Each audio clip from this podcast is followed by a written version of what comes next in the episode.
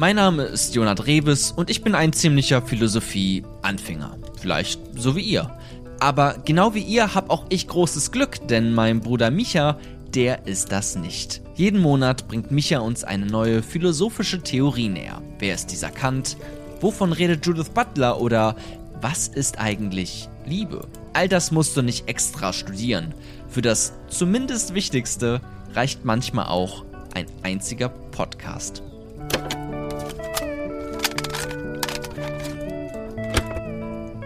Die Klimaproteste sind aktuell wieder in aller Munde. Tomatensuppen, die auf Kunst geworfen werden, Straßenblockaden oder wenn sich Aktivisten zwischen Dörfern wie Lützerath und den Kohlebaggern stellen. Das Mittel ihrer Wahl, der zivile Ungehorsam. Was das genau ist, was er mit der Demokratie zu tun hat, Spoiler jede Menge, und wann wir nicht nur so protestieren können, sondern sogar müssen, das erfahrt ihr heute in dieser Episode über zivilen Ungehorsam.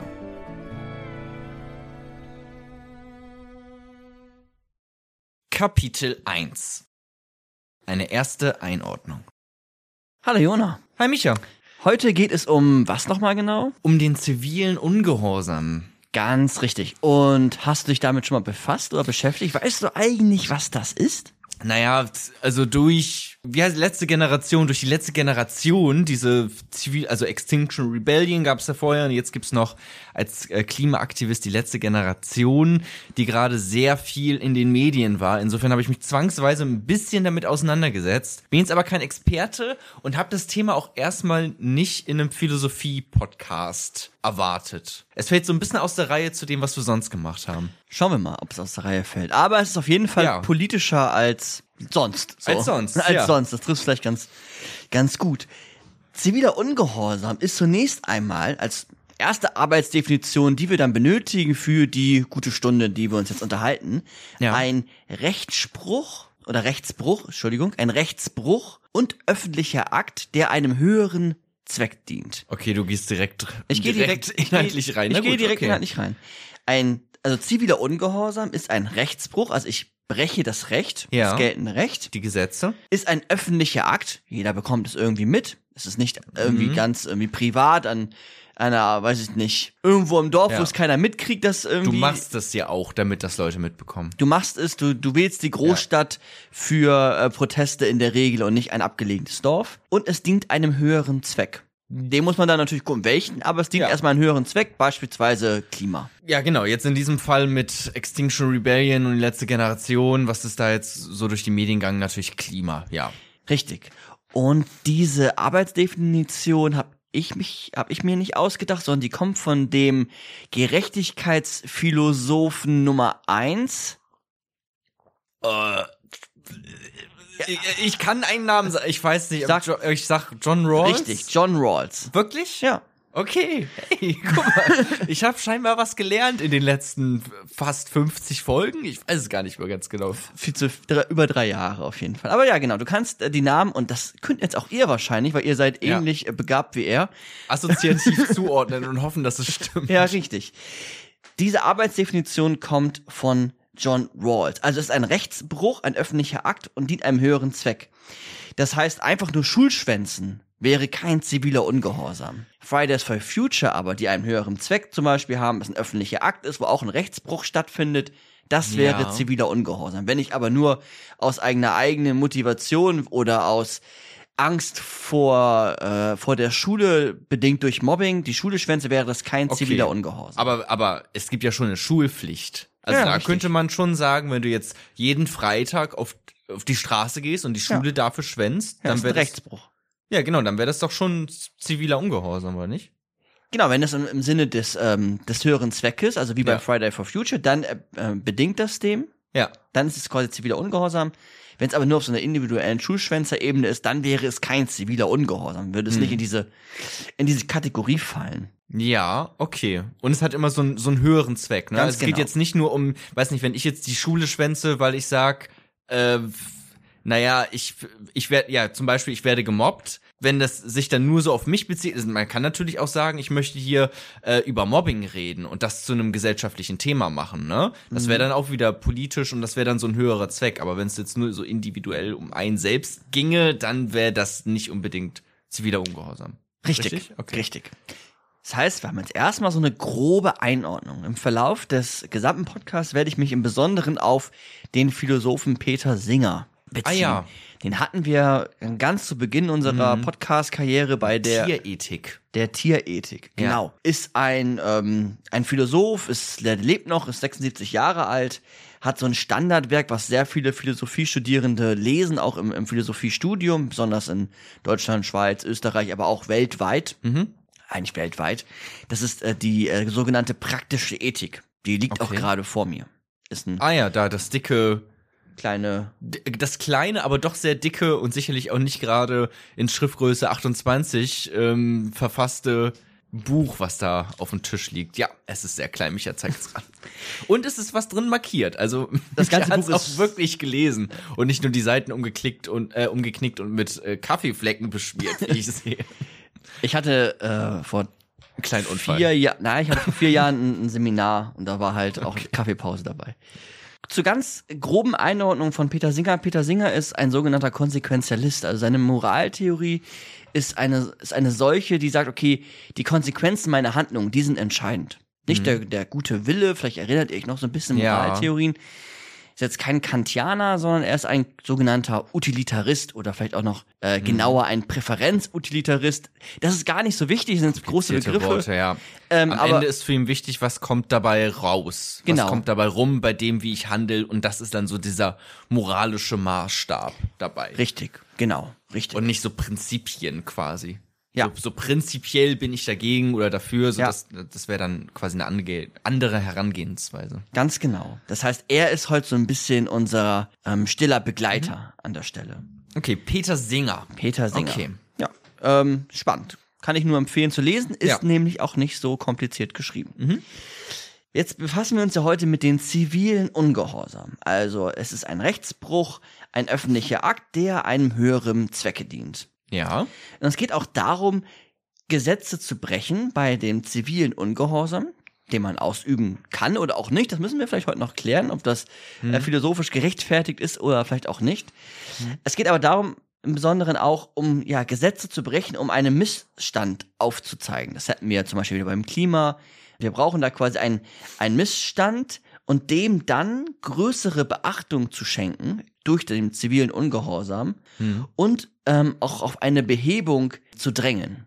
Also, ne, es geht um eine Behebung des, des Missstandes, wir brauchen einen Missstand und wir schenken diesen, diesen Missstand eine, eine Beachtung und das tun wir durch einen Rechtsbruch, Ja. der einem höheren Zwecke dient und öffentlich ist. Ja. Okay, also beispielsweise sich äh, auf die Straße kleben mit Kleber, was ja gerade so ein Genau. so ein Ding ist. Ne? Genau. Das wäre dann der Rechtsbruch. Ich äh, störe den Straßenverkehr. Gleichzeitig mache ich das in der Öffentlichkeit natürlich, auch sehr öffentlichkeitswirksam. Da ist da oft auch noch Presse mit dabei. Und ich mache es natürlich auch aufgrund eines höheren Zwecks, nämlich aufgrund des Klimas, das gerettet Richtig. werden möchte. Richtig. Und da kann man äh, den Klimawandel nennen, man kann auch Tierschutz nennen, äh, man kann, äh, weiß ich nicht, die Bewegung der, die Atomkraftbewegung nennen, man kann äh, Gandhi nennen, Frauenrechte, wie gesagt, Klimawandel. Ja. Man kann sich äh, den Zweiten Weltkrieg angucken, wer den Film Schindlers Liste geguckt hat. Da findet auch ziviler Ungehorsam statt. Iran aktuell, äh, Fridays for Future etc. pp. Das ist unf- unfassbar politisch und auch einfach ein sehr emotionales äh, Thema. Und gleichzeitig ist es dann auch vielleicht so so ein hinsichtlich einer philosophischen Reflexion äh, dienlich, sich damit mal ausein- auseinanderzusetzen und auch noch mal ähm, ja, da, da eine Haltung entwickeln zu können. Ja. Ja, da fand ich ja jetzt schon als Einstieg so diese Definition von John Rawls, da kann man schon direkt, da hat man schon was mitgenommen. Wenn ein, wenn man jetzt nochmal irgendwie in der Debatte geht, kann man direkt sagen, na gut, aber John Rawls definiert sozialen Ungehorsam so und so, deswegen muss das vielleicht auch ein bisschen wehtun. So, also wehtun im, in Anführungszeichen, ne, halt Gesetze werden gebrochen. Genau, Gesetze werden gebrochen. Richtig. Man kann auch noch hinzufügen, vielleicht an der Stelle, ähm, dies, dass dieser Rechtsbruch und dieser öffentliche Akt und der einem höheren Zwecke dient, noch als weiteres Kriterium quasi hat, das habe ich eben noch nicht erwähnt, dass es ähm, ja gewaltfrei ist. Gewalt ist natürlich ein großer Begriff, der dann auch wieder verschiedene Implikationen mit sich bringt, aber es geht dann wirklich um gerichtet gegen Menschen, physische Gewalt gegen Menschen, ähm, dass dieser zivile Ungehorsam auf jeden Fall gewaltfrei ist. Wie gesagt, ist Sagt dann, wer? Sagt auch John Rawls? sagt oder? auch John Rawls, sagt aber jetzt auch, ähm, das, was ich jetzt alles sage, ist im Besonderen auf Peter Singer dann auch bezogen. Ah, okay. Weil ich könnte mir vorstellen, dass da sich vielleicht auch die Geister scheiden und einige sagen würden, äh, man kann das auch gewaltsam machen. Das ist dann die, ja gut, ist dann die Frage, ob es dann vielleicht in so eine Art Terrorismus quasi überschwappt, ne? Und was Gewalt ist. Also, Und ne, was Gewalt ist ja, natürlich, ist, ja. Ist, Gewalt. Ähm, Den eigentlich- Straßenverkehr aufhalten, ist das schon Gewalt? Ja, Ne, ist, ja.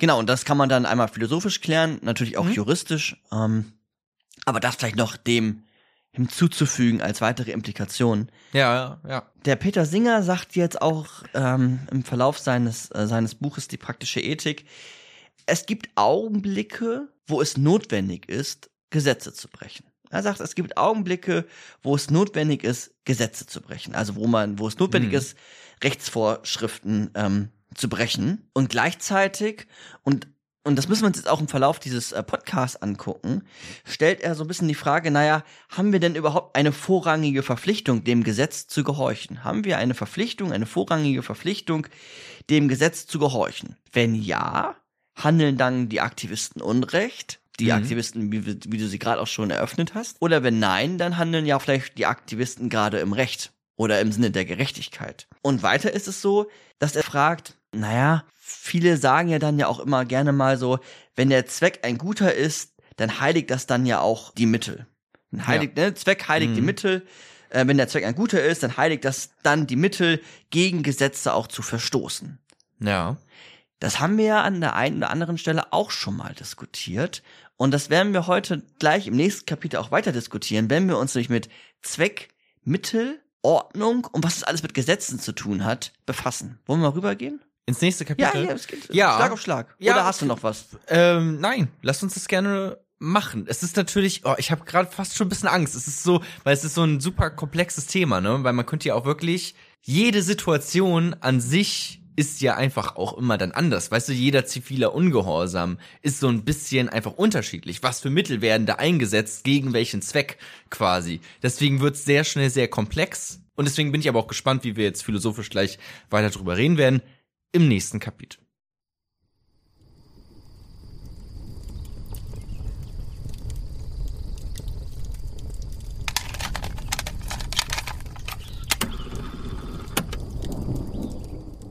Kapitel 2 Zweck, Mittel und Gesetze. Jona, Ja, Micha. der Zweck heiligt die Mittel. Ist das so?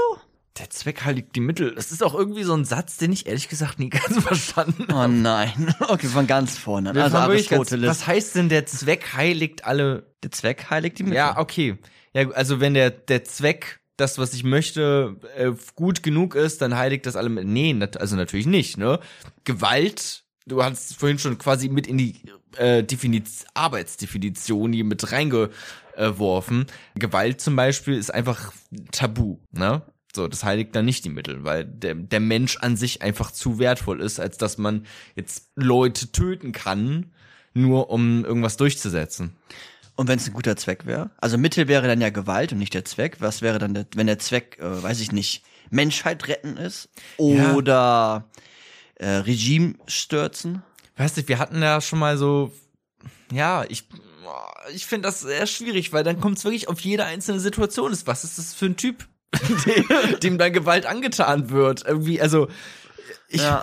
ich bin jetzt kein Philosoph und ich bin auch kein, also ich bin jetzt hier nur als Privat, privater Jona unterwegs und ich würde sagen, in aller Regel finde ich Gewalt einfach nicht so toll.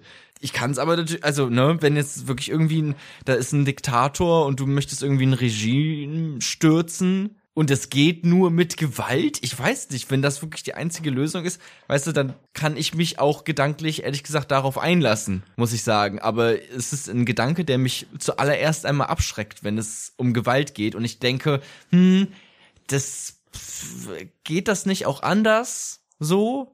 Dann habe ich aber, glaube ich, auch mal eine Studie äh, gehört oder mal von jemandem, äh, der eine Studie zitiert hat, dass so gewaltfreie äh, Demonstrationen gar nicht so oft zu dem geführt haben, was man ähm, sich erhofft hat. Also dass Gandhi, der quasi gewaltfreie Demonstration und Handeln irgendwie auch groß gemacht hat, dass es eher eine Ausnahme war, dass es da mal geklappt hat. Also dass es in aller Regel gar nicht unbedingt, ja, so das be- allerbeste Mittel. Also doch zur Gewalt greifen. also doch zu Gewalt greifen, ja, das ist das, was ich sagen möchte. Okay. Na, ich finde es ist einfach schwierig. Ich finde es schwierig. Ja. Moralisch auch schwierig. Wir hatten ja auch schon so Gedankenexperimente. Möchtest du den äh, Täter, der irgendwo ein Kind versteckt hat, quälen, um herauszufinden, wo dieses Kind ist, damit es überlebt? Macht man das oder macht man das nicht? Das ist einfach, finde ich, moralisch super schwierig zu beantworten. So, es kommt immer drauf an. Das stimmt. Gleichzeitig kann ich mir schon vorstellen, dass einige sagen, ähm, der Zweck heiligt niemals die Mittel und andere wiederum sagen würden, doch, es gibt gute, es gibt äh, gewisse Zwecke, dass da wer das heiligt alles. So. Und ähm, Ich wäre erstmal auch auf der Seite, der Zweck heiligt nicht gleich die Mittel. ja, Peter Singer sagt jetzt, die meisten halten Lügen für Unrecht. Meisten halten nämlich Lügen für Unrecht. Hm. Sollen nicht lügen. Das wollen wir in der Regel nicht. Aber unter gewissen Umständen, sagt er gleichzeitig auch, ist Lügen jedoch moralisch eigentlich ganz gut re- gerechtfertigt. Hatten wir auch schon mal eine Folge drüber, wenn wir immer so eine wohlwollende Lüge haben und jemand anderen Ja. zu schützen. In Das unserer Lügenfolge. Genau, in unserer Tatsächlich. ja, in unserer Lügenfolge. Das heißt, naja, in dem Falle hat der Zweck ja dann das Mittel geheiligt. Auch wenn wir grundsätzlich sagen würden, dass wir ähm, nicht eine Gesellschaft haben wollen, in der regelmäßig, was heißt authentisch, aber regelmäßig, sogar vielleicht auch im Politischen gelogen wird. Das wollen Ja. wir natürlich nicht. Aber unter gewissen Bedingungen heiligt dann der Zweck ja die Mittel. Nämlich dann in einer äh, wohlwollenden ähm, Lügensituation. In dem Falle zumindest. Ja, Das ja, heißt, das stimmt. Das heißt ja irgendwie dann vielleicht auch weiter, welcher Zweck und welche Mittel sind eigentlich gerechtfertigt? Ne, also welche Zwecke und welche Mittel sind gerechtfertigt? Scheinbar kann es ja gute Gründe geben, dass äh, gewisse Zwecke eine, eine Rechtfertigung haben, um auch wiederum andere Mittel anzuwenden. Wir müssen es dann, wie du es eben ja auch eigentlich schon äh, platziert hast, uns die Situation im Ja. Genauen auch immer mal wieder angucken. In dem Fall ist ja auch so, zum Beispiel Lügen eine moralische Kategorie erstmal und auch keine juristische. Da be begeht ja auch erstmal keiner einen Rechtsbruch. Das vielleicht als ja, kleiner, das kleiner, stimmt. Wobei es gab ja Einschub. auch schon so Situationen, Politiker, die dann lügen äh, oder soweit ich weiß, war das doch, dass äh, Angela Merkel und Pierre Steinbrück, glaube ich, damals als Finanzminister, ich weiß nicht ganz genau, äh, mit der Bankkrise, wo Ich dann alle zur, zur Bank äh, gerannt wären fast, ähm, weil sie Angst hatten um ihr Geld. Äh, war das 2008 auch oder oder 2007, der Finanzkrise? Wir hatten das auf jeden Fall mal hier im Podcast. Ja. ähm, wo dann quasi gelogen wurde, dass das Geld sicher ist und ähm, dass die Regierung auch dafür bürgen ist, glaube ich, das falsche Wort, aber das quasi decken würde. Ne? Also es ging da um Billiarden quasi.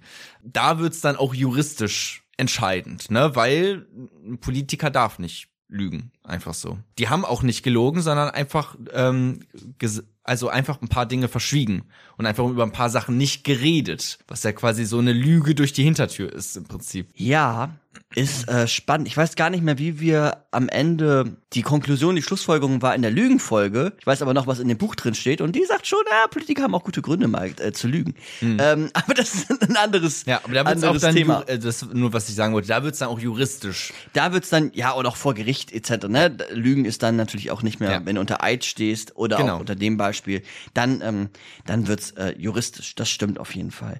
Jetzt haben wir uns ja gerade diese Zweck-Mittel-Relation angeschaut, weil Ja.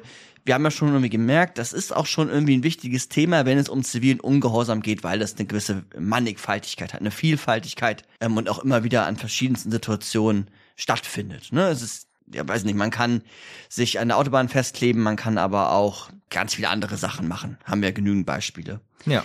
Was hältst du von dem Satz, sollen wir das tun, was wir für richtig halten?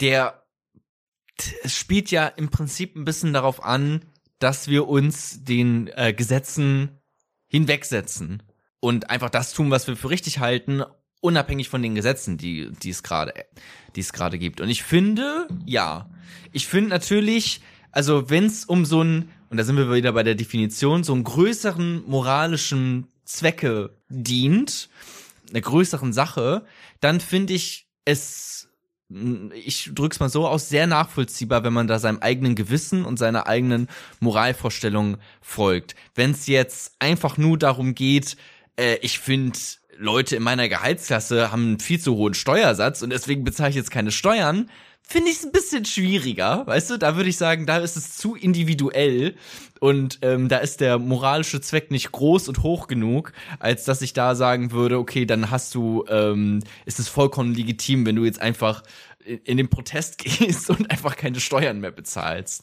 Äh, dann finde ich es okay, wenn die Leute dann auch eingesperrt werden und ich finde dann vielleicht auch zu Recht und ich hätte kein Mitleid mit denen. Die erste mir bekannte Schrift über zivilen Ungehorsam geht genau äh, darum. Also es ist, ich habe gerade den Namen vergessen von dem Philosophen. Eigentlich kenne ich den. Hm. Ähm, aber der hat genau darüber geschrieben, also typischer Satz von mir. Gerade den Namen vergessen, aber ich kenne ihn eigentlich. Ja, doch. Gleichzeitig, ähm, ja, der hat einfach dann keine Steuern mehr gezahlt. Und da wird sich auch viel drauf äh, berufen. Auch der Peter Singer beruft sich unter anderem auf ihn.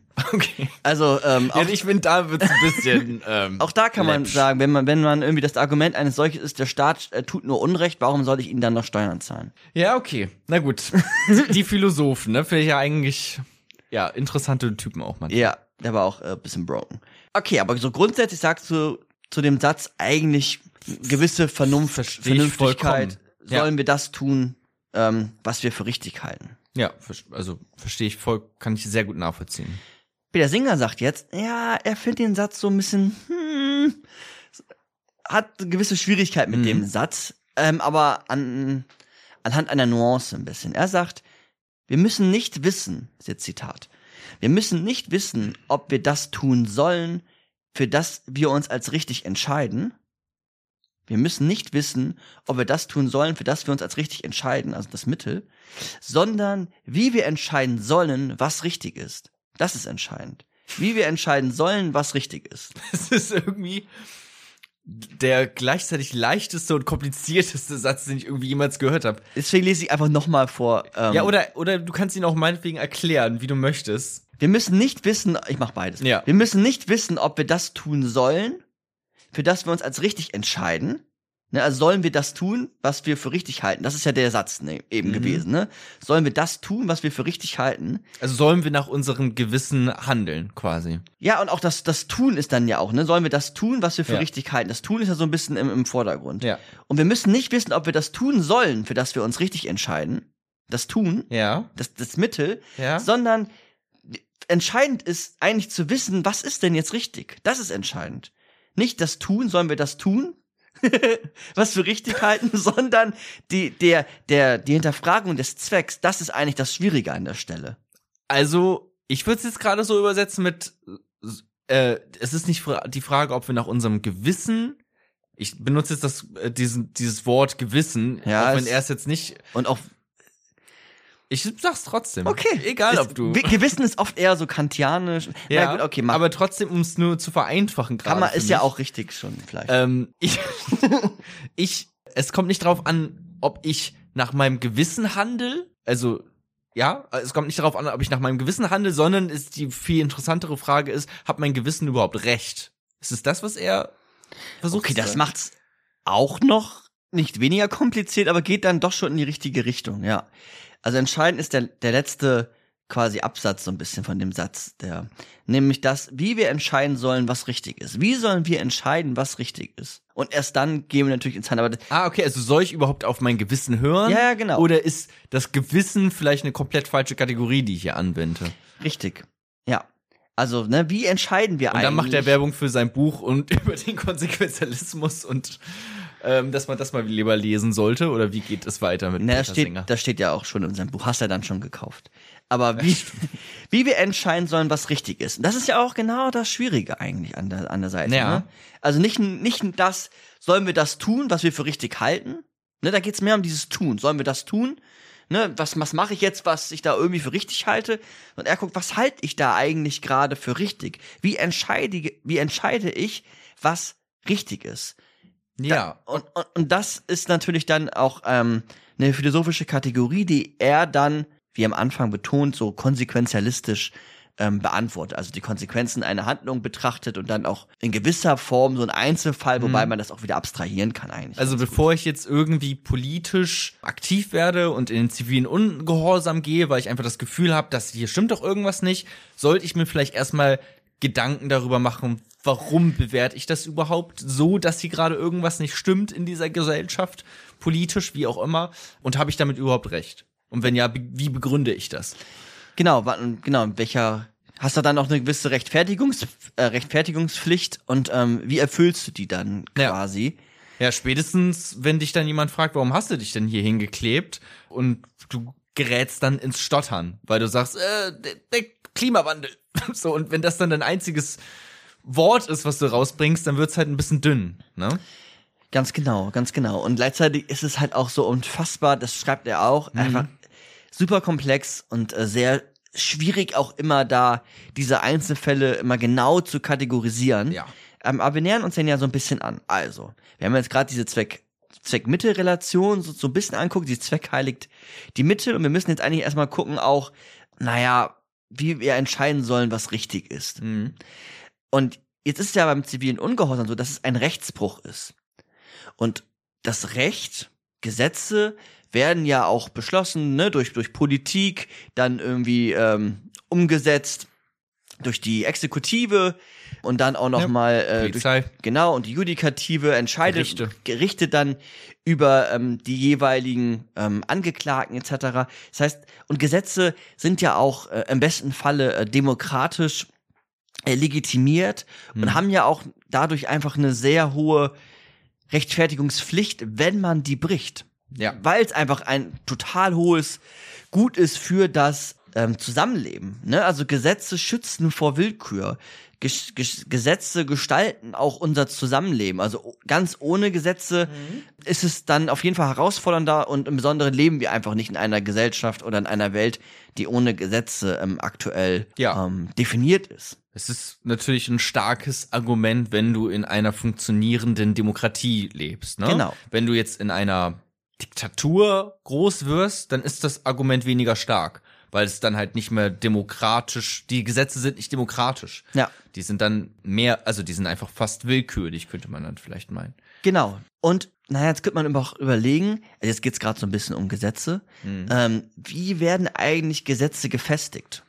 Und Gesetze werden gefestigt, wie gesagt, wir benötigen die ja auch, durch auf der einen Seite Gehorsam, wir halten uns an die, an die Gesetze, und auf der anderen Seite natürlich auch durch Sanktionen, Ordnungswidrigkeiten, aber auch Straftaten etc. festigen die Gesetze, in denen wir uns bewegen. Macht ja, Ja. auch irgendwie total Sinn. Ähm, ne, Steuern, Strafe, wie ich gerade eben Ja, schon gesagt habe, oder Irgendwann kommt die Polizei und äh, haut dir die Handschellen ran. Und jetzt ist es ja so, nun können wir ja gucken, es gibt es Gründe des Ungehorsams, weil Ungehorsam, ne, ziviler Ungehorsam beinhaltet ja schon das Wort Ungehorsam. Wir haben ja gerade gesagt, eigentlich Gesetze brauchen Gehorsam und natürlich auch Sanktionen, aber auch diese Gehorsamkeit. Die benötigen quasi Gesetze, die demokratisch auch total wichtig sind und wir stellen uns jetzt, also wir jetzt als, wenn wir jetzt, weiß nicht, bei ähm, Fridays for Future gewesen wären, gegen diese Gehorsamkeit und befinden uns in so einer Modus des Ungehorsamen. Und Ja. nun kann man gucken, sind Gründe des Ungehorsams gewichteter als Gründe des Gehorsams? Es sind Gründe des Ungehorsams. Gewichteter als. Gründe des Gehorsams. Es ist wichtiger, Ja. ungehorsam zu sein, als gehorsam. Kleines äh, Beispiel, was das immer ganz äh, plastisch darstellt, auch wenn wir uns sehr oft im Zweiten Weltkrieg hier irgendwie bewegen, aber oft ist das einfach eine gute, ja, gute eine, eine Extremsituation. Ja, und gewesen, in ne? Extremsituationen kann man auch dann immer philosophisch äh, gut was ausreizen. Ne? Also der sogenannte äh, Schindler im, im Zweiten Weltkrieg, ähm, der ähm, einfach äh, Juden gerettet hat Mhm. äh, durch seine Fabrik damals, der hatte gar keine andere Möglichkeit und musste beim Widerstand ungehorsam sein. Also er hatte gar keine andere Möglichkeit. Ähm, der hatte jetzt, ja, was hätte er anderes tun sollen, als zivil ungehorsam zu sein, um diesem höheren Zweck, die Würde des Menschen etc. Ja. pp. Diese Menschenleben. Die Menschenleben einfach zu Zu retten. retten. Zu, retten. Genau, man kann es auch einfach ganz äh, Ja. direkt sagen. Um die Menschenleben zu retten, hatte er keine andere Möglichkeit und hat aus diesem Grund ist er in den Widerstand gegangen und ist ungehorsam gewesen. Ja. Und auch erst einmal lediglich, lediglich wirklich in allergrößten Anführungsstrichen, weil er hat sein Leben riskiert, aber erstmal zivilen Ungehorsam. Er hat keine Gewalt angewendet, er hat einen höheren Zweck. Aber ähm, nach der Definition jetzt nicht öffentlich. Ne? Es war jetzt kein öffentlicher Akt. Also es war insofern jetzt nicht so ein ziviler, ungehorsamer äh, weil die Öffentlichkeit Na, so Akt, ja? ein, einge, eingeschränkt war. Aber er war im Prinzip, er war zivil ungehorsam, ja. ohne jetzt dieses ne, diesen Wort quasi so eins zu eins, aber das Prinzip ist ein sehr ähnliches, ja. Ja. Und das ist dann ja auch irgendwie, finde ich, erst einmal einleuchtend, dass man dann sagt, okay, da, da bin ich ungehorsam, da halte ich mich nicht ja. an diese willkürlichen Gesetze. Und ich habe ja auch gar keine andere Möglichkeit. Er hätte jetzt ja nicht irgendwie, weiß ich nicht, eine Gewerkschaft gründen können oder eine Partei oder einen Verein oder hätte irgendwie was twittern können, damit ja. er irgendwie einen Shitstorm gegen Hitler loszieht. Nee, komplett. Also ich glaube, noch niemand hat gesagt, was? Schindler?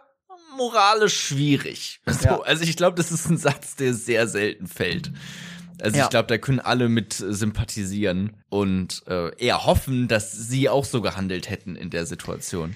Richtig. Weil man da ja, also war ja jetzt nicht, wie gesagt, er hat's im, ähm, mit Angst um sein Leben gehandelt. Ja, ja. Hat auch richtig, ähm, ist ein großes Risiko eingegangen für ja. seine Werte, muss man auch sagen. Ja. Was andere ja manchmal nicht machen, für seine Werte einstehen. Ja.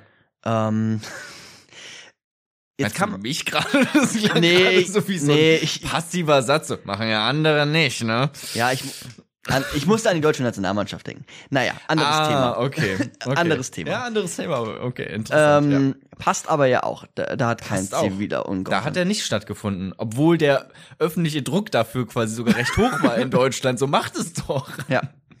Aber ja. Okay. Da hat's nicht geklappt. Naja. Ähm, jetzt kann man aber ja sagen, in der Politik, also aktuell in der Politik, da gibt es doch eigentlich gute legale Verfahren zur Veränderung. Also doch auch legale Möglichkeiten, um Veränderungen voranzutreiben, um etwas mhm. äh, zu beheben, haben wir ja auch am Anfang gesagt, auch um Missstände aufzuzeigen. Da haben wir doch eine Vielfalt an legalen Möglichkeiten, oder nicht? Also brauchen wir überhaupt äh, zivilen ja. Ungehorsam. Wir haben doch genügend Wege. Es ist nicht so. Parteien. Genau. Ne, das, ich hatte auch letztens, ähm, war jetzt auch oft Thema bei Markus Lanz, so. Da hatte auch jemand, ich weiß gerade gar nicht mehr wer, ich glaube auch jemand von den Grünen gesagt, ja, kommt doch, geht doch in die Parteien, also zu die, eine Vertreterin der letzten Generation, geht doch in die Parteien und macht da doch ein bisschen, äh, mischt da doch den Laden auf, ne? So. Und dann war halt das Gegenargument, das dauert alles viel zu lang und bis ich mir jetzt da irgendwann mal einen Namen gemacht habe in der Grünen Partei und da irgendwas ändern kann. Ah, das ähm, habe ich auch gesehen. Dann dann sind einfach die zwei Jahre vergangen, wo ja gerade deren Argument auch ist, wir sind die letzte Generation, nicht in dem Sinne, dass danach es keine Generation mehr geben wird, aber die letzte Generation, die noch etwas ändern kann an diesem Klimawandel, wie er gerade stattfindet und aufhalten kann. Ja, und die letzte Generation jetzt im Sinne des Arguments von der, ähm, ich habe den Namen von ihr vergessen, hm. die sind ja auch alle, also hat sie ja auch irgendwo recht. So, die können ja auch jetzt nicht direkt mit 16, 15, 14 oder das 20 in die, länger, in, die, ja. in die Politik gehen. Das dauert natürlich einfach viel länger. Und ja. das und das sagt Peter Singer an der Stelle auch. Ah, ähm, okay. Das Buch hat er glaube ich das erste Mal in den 70 ich weiß es gar nicht, wann die Erstauflage war. Ja. Meine ist glaube ich von 2013. Ähm, also hm. ähm, sehr langes Thema auch schon. Er sagt mich auch, naja, gut, okay, es gibt sicherlich legale Mittel, hundertprozentig in, in einer demokratisch organisierten Gesellschaft wie Deutschland, mhm. England, Frankreich etc. Gleichzeitig sind legale Wege oft sehr, sehr langwierig und indessen schreitet das Unrecht stets voran. Er hat auch ganz viel zu Tierschutz geschrieben. Und da sagt er, und jetzt mit dem Zitat quasi endet auch das äh, jetzt äh, zweite Kapitel, ja. Es gibt Gründe dafür, dass wir normalerweise den Urteilsspruch eines etablierten, friedlichen Schlichtungsverfahren akzeptieren sollten. Diese Gründe haben besonders dann Gewicht, wenn das Entscheidungsverfahren demokratisch ist und das Urteil tatsächlich die Ansicht der Mehrheit repräsentiert. Aber es gibt immer noch Situationen, in denen sich der Gebrauch illegaler Mittel rechtfertigen lässt. Und welche, das würden wir im nächsten Kapitel mhm. eröffnen.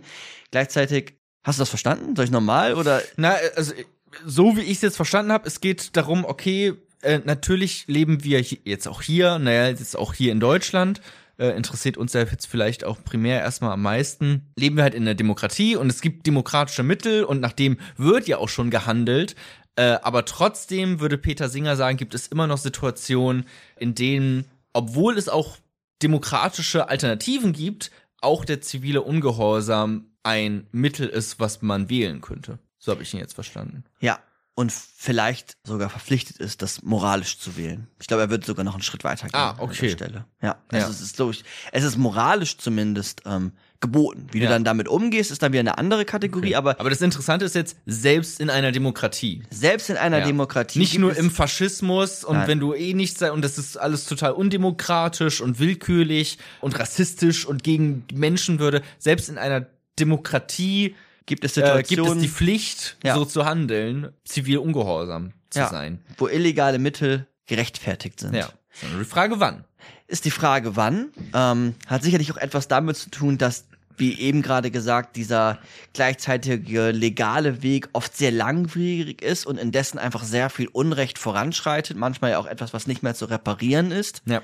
Aber ja, in, im nächsten Kapitel geht's jetzt aktiv um die äh, Klimaproteste und um genau den letzten Satz von den eben gewählten Zitat.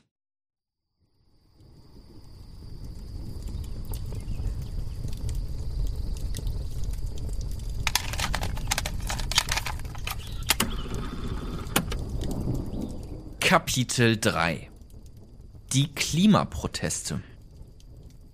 Auch in der aktuellen Episode habe ich oder auch wir wieder die Community gefragt und yes. haben uns ein paar Urtöne holen lassen hinsichtlich der Frage, was ähm, unsere Community von den aktuellen Klimaprotesten hält. Genau, Be via Instagram hatten wir danach gefragt. Da könnt ihr, könnt ihr gerne vorbeischauen, an dieser Stelle mal gesagt, ne? Ja, und bevor die vorbeischauen, bist du jetzt mal dran. Ja, Ne, du hattest jetzt dieses Mal tatsächlich mal 40 Minuten Zeit, irgendwie reinzukommen und dir wie eine schlauere Antwort zu überlegen als in, Kann ich in den letzten drei per, Jahren. Per Instagram einfach irgendwie antworten Hab oder ich auch so. schon mal überlegt, ob ich das mache. einfach, dass wir dich damit reinschneiden. Ja. So. Einfach, okay, so einen sehr schlauen Kommentar, ja. wo du danach sagst, ja, ja, der hat mir sehr gut gefallen. Der M. Dreves. Der ist, das ist, das ist der, der Mann. Ähm, das ist der Mann, ja. okay. okay, gut. Äh, was hältst du von den äh, Klimaprotesten?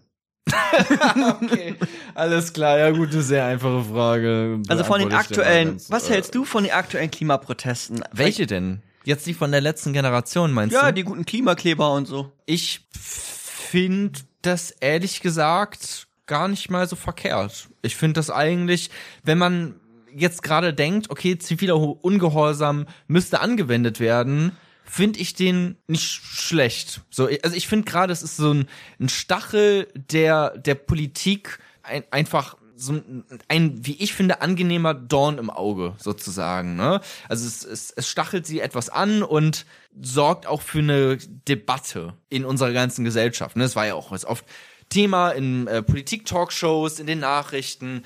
Ähm, deswegen finde ich das eigentlich ganz gut. Also grundsätzlich gerechtfertigt, würdest du sagen. Da heiligt, heiligen die Mittel. Äh, da heiligt der Zweck die Mittel, meine ich. Ja, ähm, es ist ein großer Zweck und es sind verhältnismäßige Mittel. Ja. Okay. Dann lass uns mal hören, was die Zuhörenden dazu gesagt haben. Also wenn man den Klimawandel als solchen wahrnimmt und versteht, dann muss es doch irgendeine Art von Aktion geben, die sich aufgrund der Wichtigkeit des Themas rechtfertigen ließe.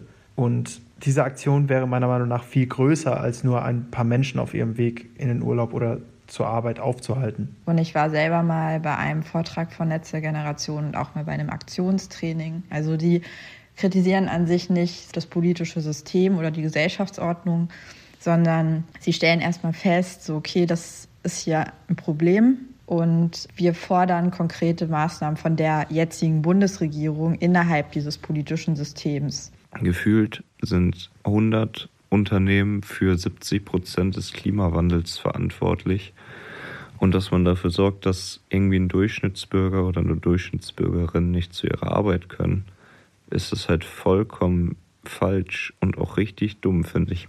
Mich macht sowas halt auch immer richtig sauer. Man weiß, da ist ein Eisberg und man weiß, man steuert gerade direkt darauf zu. Und ich glaube, die Klimaaktivistinnen, die denken sich, oh mein Gott, Kapitän oder Politik, was macht ihr da? Wieso nimmt keiner das Steuer in die Hand und dreht ihr auf die Seite, auch wenn wir nicht wissen, dass wir es schaffen? Warum steuern wir noch immer exakt auf diesen Eisberg zu? Und ich glaube, das ist einfach der Frust, der da ist und der dann zu solchen Aktionen anregt. Ja, schön, ne? Also eigentlich viele verschiedene Töne, viele verschiedene Meinungen irgendwie von, ich find's total bescheuert, was ich auch nachvollziehen kann, bis hin zu kompletter Wahnsinn, was da gerade stattfindet. Das ist äh, mega gut, bis hin zu, es gibt viel noch gar nicht weit, weit genug. Und am besten müsste das Ganze einfach das System angegriffen werden. Oder also so habe ich es jetzt gerade fast verstanden, ähm, in dem wir leben. Ne? Ja. Also nicht nur innerhalb des Systems was anders ähm, zu bewirken, sondern das ganze System zu überdenken. Das ist ja nochmal ein Schritt weiter. Da sind wir dann Richtung äh, spät, also in letzter Konsequenz bei Marx vielleicht dann so. Ja, es klingt mehr nach Revolution und ja, nicht nach Revolte. Nicht nach nicht Das ist wer? Albert Camus hat, hat Fan solche Sachen Fantastisch. Ähm, ganz genau. Jetzt haben wir ja schon so eine, eine Einordnung von dir, ähm, eine Einordnung auch von den Zuhörenden und auch spannend, wenn man jetzt die Frage stellt, was haltet ihr von den aktuellen Klimaprotesten? Gut, da ist der Begriff aktuell drin, aber es wird sich dann natürlich auch sehr viel auf so die letzte Generation bezogen und weniger auf Fridays for Future, wo ja auch ein Rechtsbruch stattfindet, was die Schulpflicht angeht. Ja. Und auch irgendwie ein ja. gemäßigterer ziviler Ungehorsam dann an der Stelle vielleicht ist und ähm, der mhm. die letzte Generation sich eher daraus entwickelt hat, okay, reicht vielleicht nicht mehr, durch Corona ist es auch ein bisschen eingeschlafen, ähm, die Fridays for Future Bewegung und jetzt äh, ziehen wir ein paar härtere Mittel. Ähm, ja. Der Zweck ist gleichzeitig ja vielleicht ein doch dann sehr, sehr ähnlicher in den, in den Grund, äh, in den Grundzügen. Ziviler Ungehorsam. Beim zivilen Ungehorsam haben wir ja schon gesagt, auch mit Hilfe von John Rawls, das ist ein Rechtsbruch, ein öffentlicher Akt, der einem höheren Zweck dient und was, was quasi gewaltfrei ist. Wie gesagt, das ist dann etwas, wo man ja mit dem Wort Gewalt auch herumspielen kann, aber jetzt erstmal in so einer ganz losen, einfachen Idee ist es erst einmal gewaltfrei, also kein, kein Terror. Ähm, man kann sich auch Gewalt angucken, ähm, wo es auch um zivilen Ungehorsam geht, also wo Gewalt vielleicht auch ein legitimes Mittel sein kann. Mhm. Äh, Französische Revolution, äh, weiß ich nicht, äh, Zweiter Weltkrieg, wie auch immer. Ähm, aber das klammern wir heute mal so ein bisschen aus. Also bei dem zivilen Ungehorsam, so wie ähm, wir ihn jetzt gerade behandeln, da geht es tatsächlich wirklich um diese Klimaproteste, um so einen zivilen Ungehorsam mhm. in so einer demokratisch organisierten ja. ähm, Gesellschaft wo es auch noch legale Mittel zur Veränderung äh, gibt, hm. ähm, aber die dann in der Regel ähm, vielleicht nicht mehr ausreichen, beziehungsweise dann ähm, ja. ergänzend noch dieser zivile Ungehorsam stattfindet. Aber, und das ist wichtig, er ist also gewaltfrei. Gewaltfrei gegenüber Menschen und es geht um das äh, Widersetzen gegen die gegen die Gesetze. Das steht so ein bisschen im Mittelpunkt. Genau, das ähm, betonen äh, die Menschen von der letzten Generation ja auch sehr oft, wenn sie öffentlich reden in Interviews. Das sagen sie oft, ähm, Gewalt, keine Gewalt auszuüben, ist äh, unser höchstes Gebot. Ja, und das ist, also empirisch kann man denen ja auch erstmal weitestgehend irgendwie zustimmen, ähm, dass ja. das, ähm, ja, würde ich auch sagen. dass das klappt. Die Philosophin Hannah Arendt sagt dazu,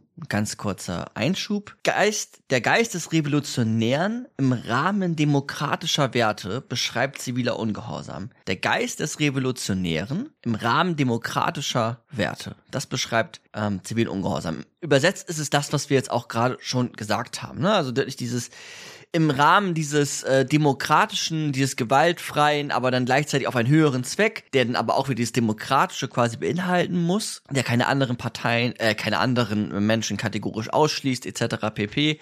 und gleichzeitig ein Rechtsspruch ist, das beinhaltet diesen Geist des Revolutionären. Ich möchte was verändern. Ich, ich will, ich will. Ich tue dies jedoch im Rahmen demokratischer Werte. Und wenn jetzt erstmal äh, nicht darüber hinaus ähm, mhm. ähm, drastischere. Werte ist da vielleicht das richtige Stichwort, oder? Ja. Ne, es sind demokratische Werte. Das wird auch oft von der letzten Generation betont. Das nehme ich denen auch Stand jetzt äh, ab. So, also es wirkt authentisch, wenn sie wenn sie reden und auch äh, also es wirkt auch sehr demokratisch in ihren Werten, aber in ihren Mitteln natürlich nicht unbedingt. Ne?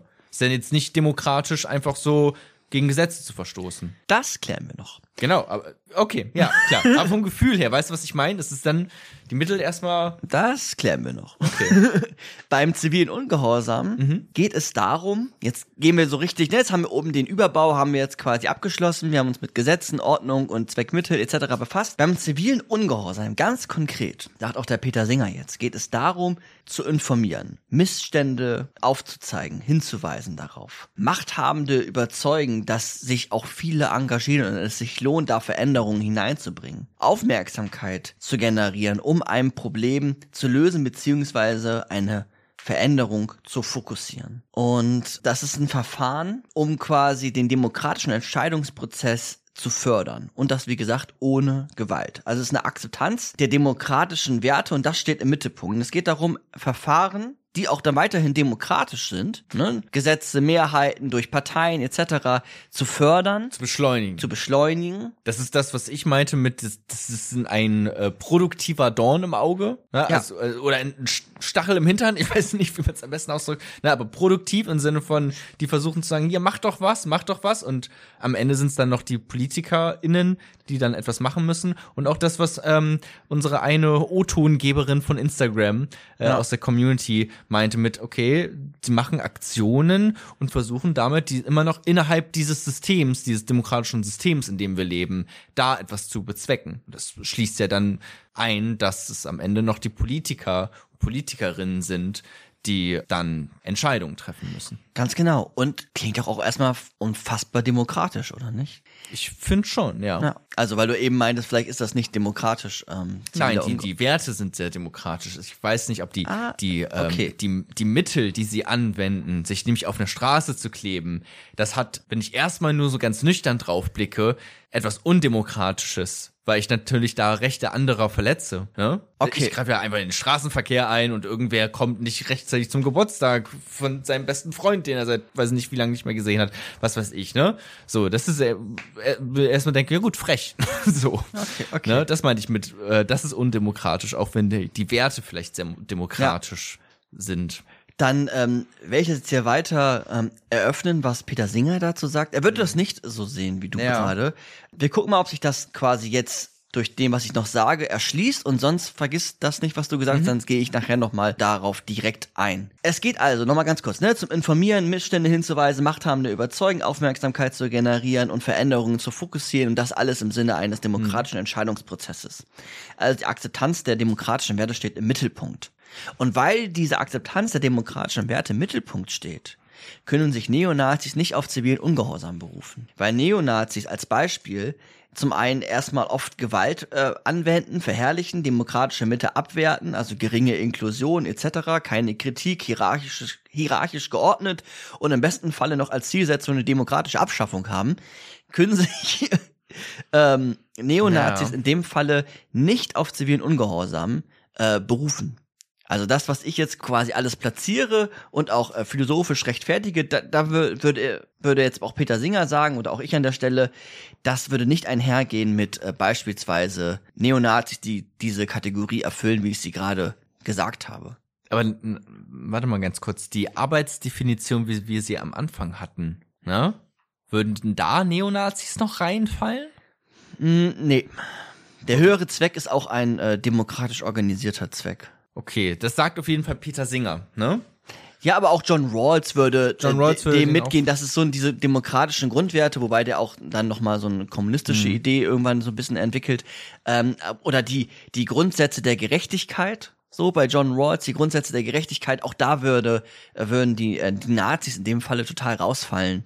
Die haben kein äh, na gut, die Begriffe ich Mhm. Okay, jetzt ja gut, nicht dann, aus den. ja, dann ist es am Ende wieder ein Streiten um Werte und um diesen höheren Zweck, ne? Wie immer in der Philosophie. Ja, ja, okay.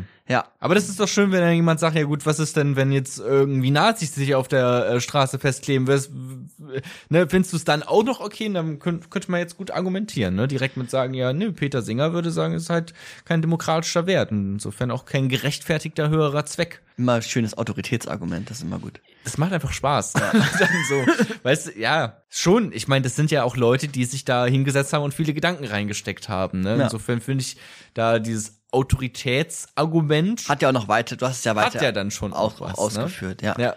Kant hat gesagt, darf man nicht. ähm, jetzt, jetzt weiter. Also wir hatten das ja gerade mit, ähm, was das beinhaltet, dem zivilen Ungehorsam. Und das sind Ja. auch quasi Kriterien zum zivilen Ungehorsam. Das sind so die, die Ja. äh, mehr oder weniger festen Kriterien. Weiter ist es so, wenn es so um Mehrheitsentscheide geht. Manche können, manche sagen vielleicht auch so etwas, ja, das Mehrheitsvotum hat doch entschieden innerhalb ähm, dem, wie wir jetzt organisiert sind, dass wir so handeln, wie wir handeln, oder dass die Gesetze so sind, wie wir sind. Und deswegen sind illegale Mittel nicht gerechtfertigt. Peter Singer an der Stelle schreibt in seinem Werk, dass er sagt, naja gut, illegale Mittel sind dennoch gerechtfertigt, auch wenn die, auch wenn das Mehrheitsvotum anders oder wenn das Mehrheitsvotum so entscheidet oder so entscheidet, weil die Mehrheit kann auch einfach extrem dumm sein.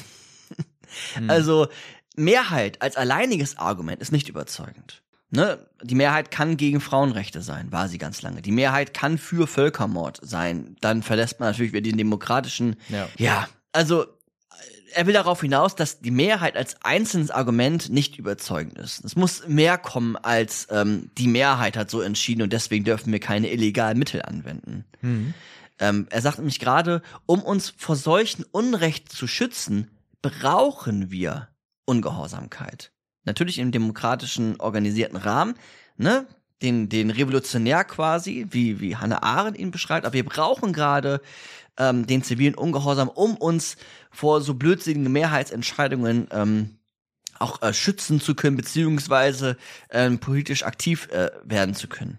Ja, okay. Es ist natürlich, in der Demokratie ist es natürlich nicht ja nur die Mehrheit, die entscheidet. Ne? Es sind ja auch immer noch Gerichte, die auch Minderheiten, also jetzt in unserer Demokratie, die Minderheiten schützen, ähm, beispielsweise. Ne? Es ist ja dann immer nicht nur einfach hier das Diktat der Mehrheit, sozusagen. Ich weiß nicht, wie das zu Peter Singers Zeiten war, ob das vielleicht da noch weniger demokratische Mittel gab, die diese Demokratie so ausgefüllt haben, wie wir sie jetzt heute kennen. Ähm, Und es kommt vielleicht auch, ich unterbreche dich an der Stelle, vielleicht auch auf die Dimension immer an. Also, ähm, wie gesagt, er hat ganz viel über Tierrechte geschrieben, da kann die Mehrheit natürlich für äh, Massenkonsum von Fleisch Ja. sein und trotzdem will, sagt er, gibt es dann gute Gründe, zivil ungehorsam zu sein und Ja. auf Missstände hinzuweisen. ja, finde ich ja auch. Ja. Die letzte Generation würde wahrscheinlich ähnlich argumentieren Ja, und sagen, ja, aber wir haben gerade gar keine äh, politische ähm, Teilhabe und ähm, wir brauchen auch ein Instrument, um, um äh, Veränderungen ähm, herbeizuführen,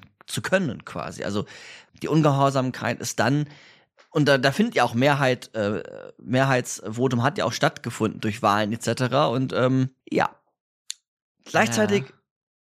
ist es so, sagt er, leider ist es keine einfache Moral, leider gibt es keine einfache moralische Regel, die Ungehorsamkeit rechtfertigt. Das ist das, was du am Anfang gesagt hast. Also, ne, es ist dann oft auch immer wieder, man muss ganz genau gut hingucken, beziehungsweise abwägen, was geschieht, was geschieht nicht, welche, welche Mittel, welche, welche Zwecke, weil die Achtung vor dem Gesetz ist natürlich auch total wichtig, um demokratisch leben und sich organisieren zu können. Das sagt auch Peter Singer an der Stelle. Die Ja. Achtung vor dem Gesetz ist wichtig und gleichzeitig ist der, das höhere Ziel und die bisherigen Maßnahmen äh, müssen dann auch beachtet werden. Und er führt jetzt weiter aus, was den zivilen Ungehorsam betrifft.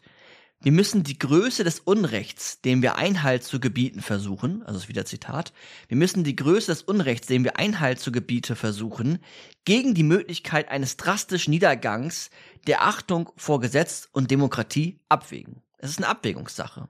Ne? Okay, also Zweck und Mittel quasi Genau. abwägen. Genau. Mhm. Ja, und klar. auch die Wahrscheinlichkeit berücksichtigen, als zweiten Punkt, und auch die Wahrscheinlichkeit berücksichtigen, dass die tatsächlichen Mittel, die wir dann wählen, dem Zweck wahrhaftig dienlich sind. Eine Chance auf Erfolg nicht vermindern. Die Mittel müssen dem Zweck wahrhaftig dienlich sein und die Chancen auf Erfolg nicht vermindern. Also, Gewalt gegen PolitikerInnen, um Klima ähm, voranzutreiben, Klimaveränderung voranzutreiben, ist in der, ist wahrscheinlich eher nicht dienlich, sondern führt genau zu Gegenteiligen.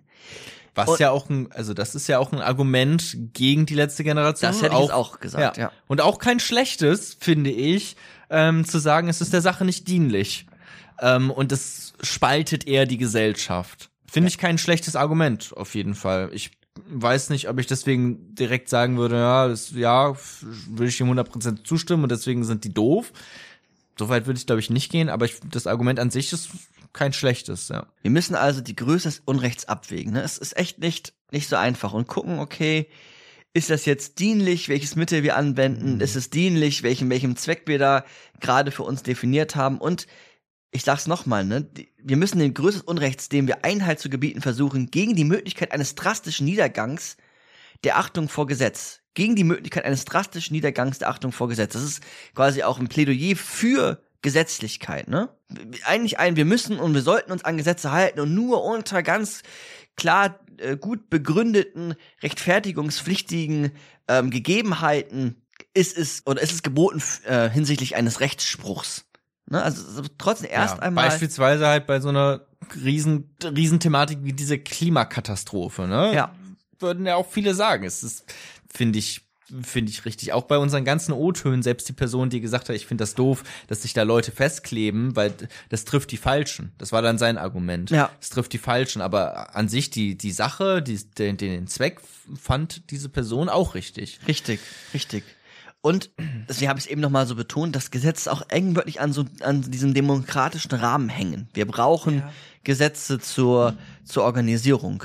Aber es ist natürlich ein bisschen schwammig jetzt, ne? Auch von, also von Peter Singer gibt jetzt auch nicht den klaren, äh, hier geht mal, weißt du, wie bei so einer Bra Bravo-Zeitschrift, wo du immer dann irgendwie sagst, okay, welcher bin ich? Bin ich Patrick, Spongebob oder Thaddeus? Und dann gehst du so einen Baum lang und musst immer ja, nein, so einen Weg quasi so. dann äh, lang gehen. Äh, so ein so ein Leitfaden gibt er uns jetzt leider nicht mit an die Hand, ähm, dass er am Ende dann sagt, ja, das ist jetzt ein äh, gerechtfertigtes Mittel, was äh, die Wahrscheinlichkeit nicht mindert, dass wir am Ende diesen Zweck, den wir da haben, vor uns auch erfüllen. Das sind dann immer die, die Konsequenzen, die man sich dann vielleicht auch empirisch nochmal angucken muss. Ja. Ähm, gleichzeitig, wie gesagt, man hat, er hat ja zumindest zunächst einmal die Kriterien für zivilen Ungehorsam, ne? dass wir diesen Informieren, auf Missstände hinweisen, machthabende Überzeugung, Veränderungen, Aufmerksamkeit etc. Äh, fokussieren, bei gleichzeitigen Mitbringen von die Wahrscheinlichkeit berücksichtigen, dass die tatsächlichen Mittel dem Zweck wahrhaftig dienlich sind. Ne? Und einen Erfolg auf die Chancen Mhm. Na gut, okay, er nicht verhindern. einiges- also, ne, ist schon also, du gesagt. kannst den Weg schon zum Thaddeus äh, vielleicht gehen, vielleicht nicht bis zur letzten Konsequenz. Am Ende äh, kann es dann doch nochmal der Plankton werden, ähm, um in dieser Analogie zu bleiben. Ja. Ähm, aber äh, ne, ist jetzt nicht, dass er nichts dazu gesagt hat. Also Mhm. das nochmal eben ganz. Ja, aber es ist halt schwierig dann. ne? Ja. Es schon, ble bleibt Es schwierig. bleibt, es bleibt schwierig. Also das Abwägen der Konsequenzen ist eine echte Herausforderung. Insofern gut, dass man drüber diskutiert dann einfach. Weil das ist ja auch immer so das, das erste und letzte Mittel, mit anderen Leuten drüber reden und in, in den Diskurs gehen.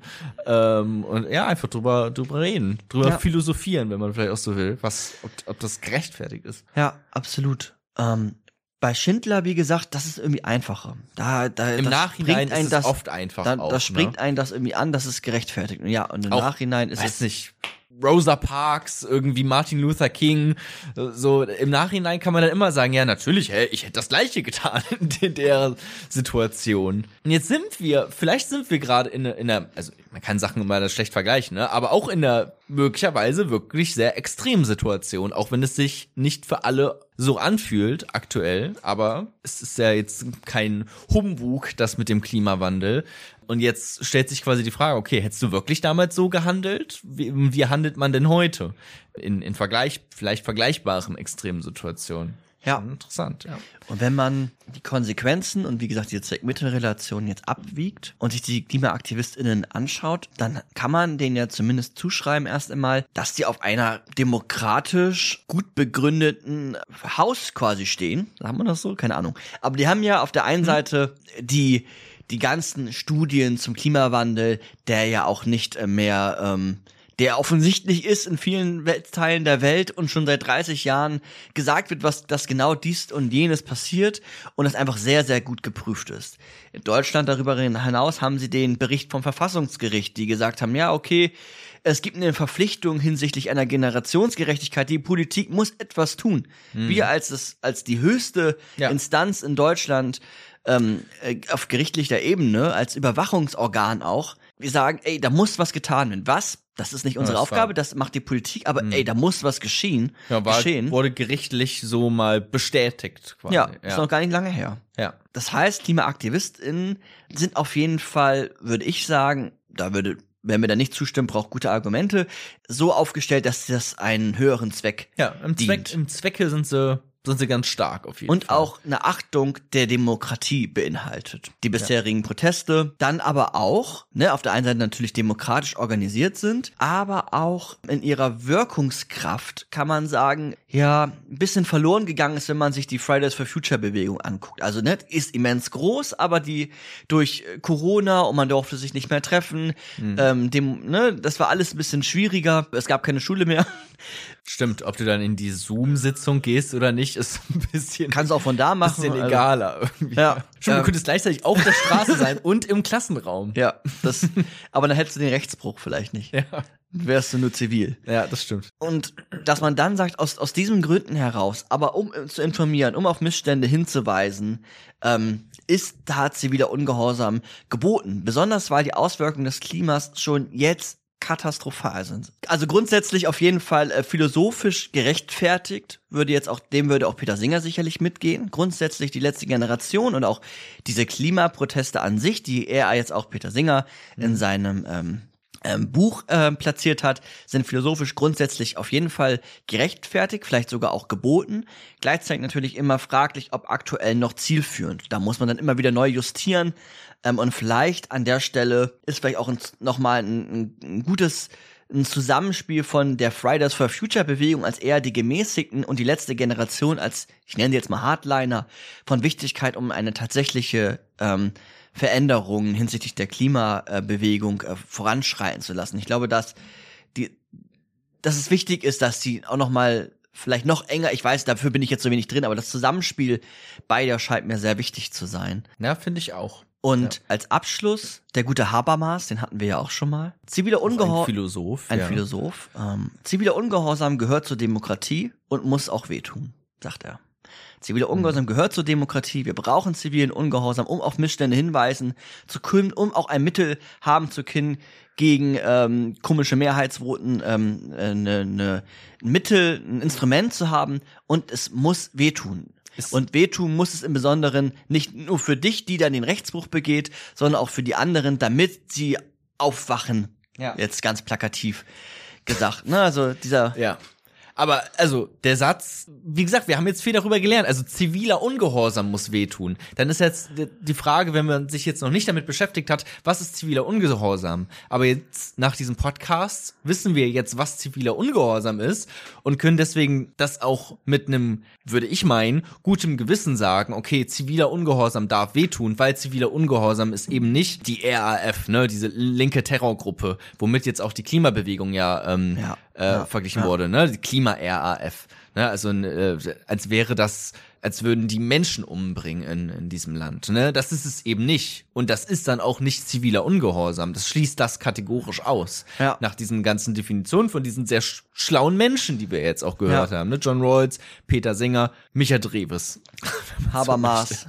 Haber, Jürgen Arendt, Habermas gerade. Hannah. Arendt. Hannah Arendt hatten wir auch kurz drin. Ja. Also es ist, würde ich meinen, jetzt ganz gut fundiert, diese und vielleicht auch Definition. und das fundierter als das, was unser Verkehrsminister sagt, wenn er sagt, wir dürfen äh, nur, wir dürfen nicht gegen Recht äh, quasi uns widersetzen. Ja. Ne? Ja, das stimmt. So einfach Nur legale. Mittel, wir dürfen uns, es gibt äh, Ja. keine guten Gründe äh, gegen Recht und deswegen dürfen wir uns auch nicht auf die Straße kleben. Das, ja. Das, das war's. wolltest du Ja, das, das, das war's an der Stelle, was äh, den Podcast äh, betrifft und Ja. dem heutigen Thema, Thema äh, ziviler Ungehorsam. Ziviler Ungehorsam. Vielen Dank, Micha, fürs Einlesen, fürs Vorbereiten. War wirklich, war wirklich ein bisschen anders, ne? War ein bisschen politischer, jetzt mal wirklich an einem konkreten, aktuellen Beispiel eigentlich abgearbeitet, ne? Fand ich sehr interessant. Fand Aber cool. eine philosophische Reflexion, die dann doch am Ende immer Begriffsarbeit dann doch auch viel Die dann ist. doch, ne? klar, man redet über Begriffe, aber überhaupt nicht langweilig, fand ich jetzt Nö, nö, zumindest. da- ne? ja. Also schon auch, es geht ja jetzt auch nicht nur über diese Klimaproteste, das geht ja darüber hinaus. Das, kann, das Wissen kannst du ja jetzt auch anwenden auf ähm, zukünftige Proteste. Oder wenn jetzt mal wirklich dann irgendwie es ähm, KlimaaktivistInnen gibt, die noch mal ein Stück radikaler werden. Ne? Also dann wirklich irgendwie sagen, na gut, Gewalt ist für uns kein Tabu mehr. Dann kannst du sagen, okay, jetzt wird's schwierig aus den und den Gründen. Dann und auf die brauchen- und diese Menschen und auf die und diese Zitate verweisen oder auf die und diesen Podcast. Genau, wenn es um Gewalt geht, muss man das Buch noch ein bisschen weiterlesen. Das ist, so sagt er ja auch noch etwas. Ja, ja, das ist äh, klar. Ihr könnt es auch gerne noch mal weiter vertiefen. Wir vertiefen es vielleicht auch irgendwann noch mal in einer anderen Episode. Aber äh, für heute war es das jetzt erstmal, Ja, richtig? Ganz Okay. genau. Super, vielen lieben Dank fürs Zuhören. Falls ihr möchtet, könnt ihr diesen Podcast natürlich bewerten bei iTunes und Spotify. Ich glaube, das haben wir auch schon lange nicht mehr gesagt. Ansonsten guckt gerne bei unserem Instagram-Kanal vorbei, damit äh, da könnt ihr immer mit uns in den äh, Austausch kommen, mit uns reden, mit uns quatschen, uns Nachrichten schreiben. Wie gesagt, hier, äh, wir stellen da immer mal wieder Fragen, wo ihr dann drauf antworten könnt und dann so hier in diesem Podcast auch landen könnt. Ich glaube, das ist ganz cool. Und ihr könnt, wenn ihr mögt, uns auch bei Patreon oder Steady finanziell supporten. Das freut uns natürlich auch sehr, wenn das passiert.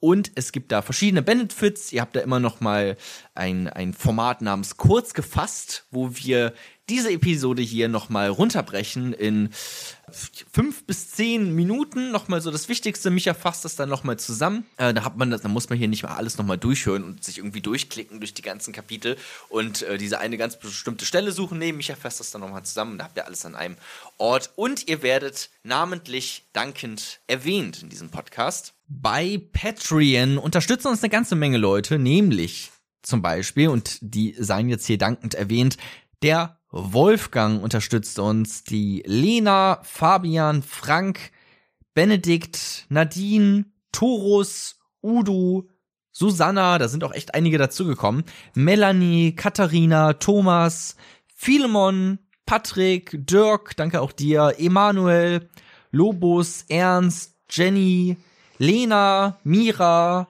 Meta Paffein, Philipp, Max, Samuel, Vera, Marc unterstützt uns, Kami, Lukas, Sebastian, Hans ist auch dabei, Martin, Rebecca, jo Joey, Sötje, Thomas, Anna-Maria, danke dir, Sophie, Sascha, Jonas, Konstantin, Frank, Finn, Felix, auch alle schon lange dabei, vielen lieben Dank, Klaas, Julian, Sigi, Daniel und Joni. Und, oh, warte mal, ich sehe gerade, es gibt eine Seite 2 mittlerweile sogar hier, wovon ich vorlesen muss. Rike ist dabei, Jonas, Isane und Cleo. Cleo. Micha kennt's schon auswendig. auf der Seite von Patreon. Und wir haben noch eine zweite Seite, nämlich Steady, wo ihr uns auch unterstützen könnt. Und da machen das Holger, Stefan, Julia, Katharina, Dietmar, Susanne, Eva, Jennifer, David, Helga, Dave Thomas, Felix, Rico, Chickedoodle, Karina, Luzi, Theresa und der Sebastian. Vielen lieben Dank. Das freut uns sehr und ermöglicht das, dass wir das hier auch wirklich in dieser Regelmäßigkeit jeden Monat Ja. ähm, so veröffentlichen können und ähm, uns ja jetzt hier nicht komplett zu verbiegen haben. Insofern ähm, vielen lieben Dank, dass ihr uns da supportet auf diesen Plattformen. Das freut uns wirklich sehr und ist keine Selbstverständlichkeit. So Ja. nehmen wir es auf jeden Fall nicht wahr. Macht's gut. Bis zum nächsten Mal. Ich glaube, mehr ist nicht zu sagen. Mehr ist nicht Ich zu hoffe, sagen. ihr hattet Spaß. Auf Wiedersehen. Bis zum nächsten Rechtsbruch. Bis zum nächsten Rechtsbruch. Ganz genau. Auf Wiedersehen. Tschüss.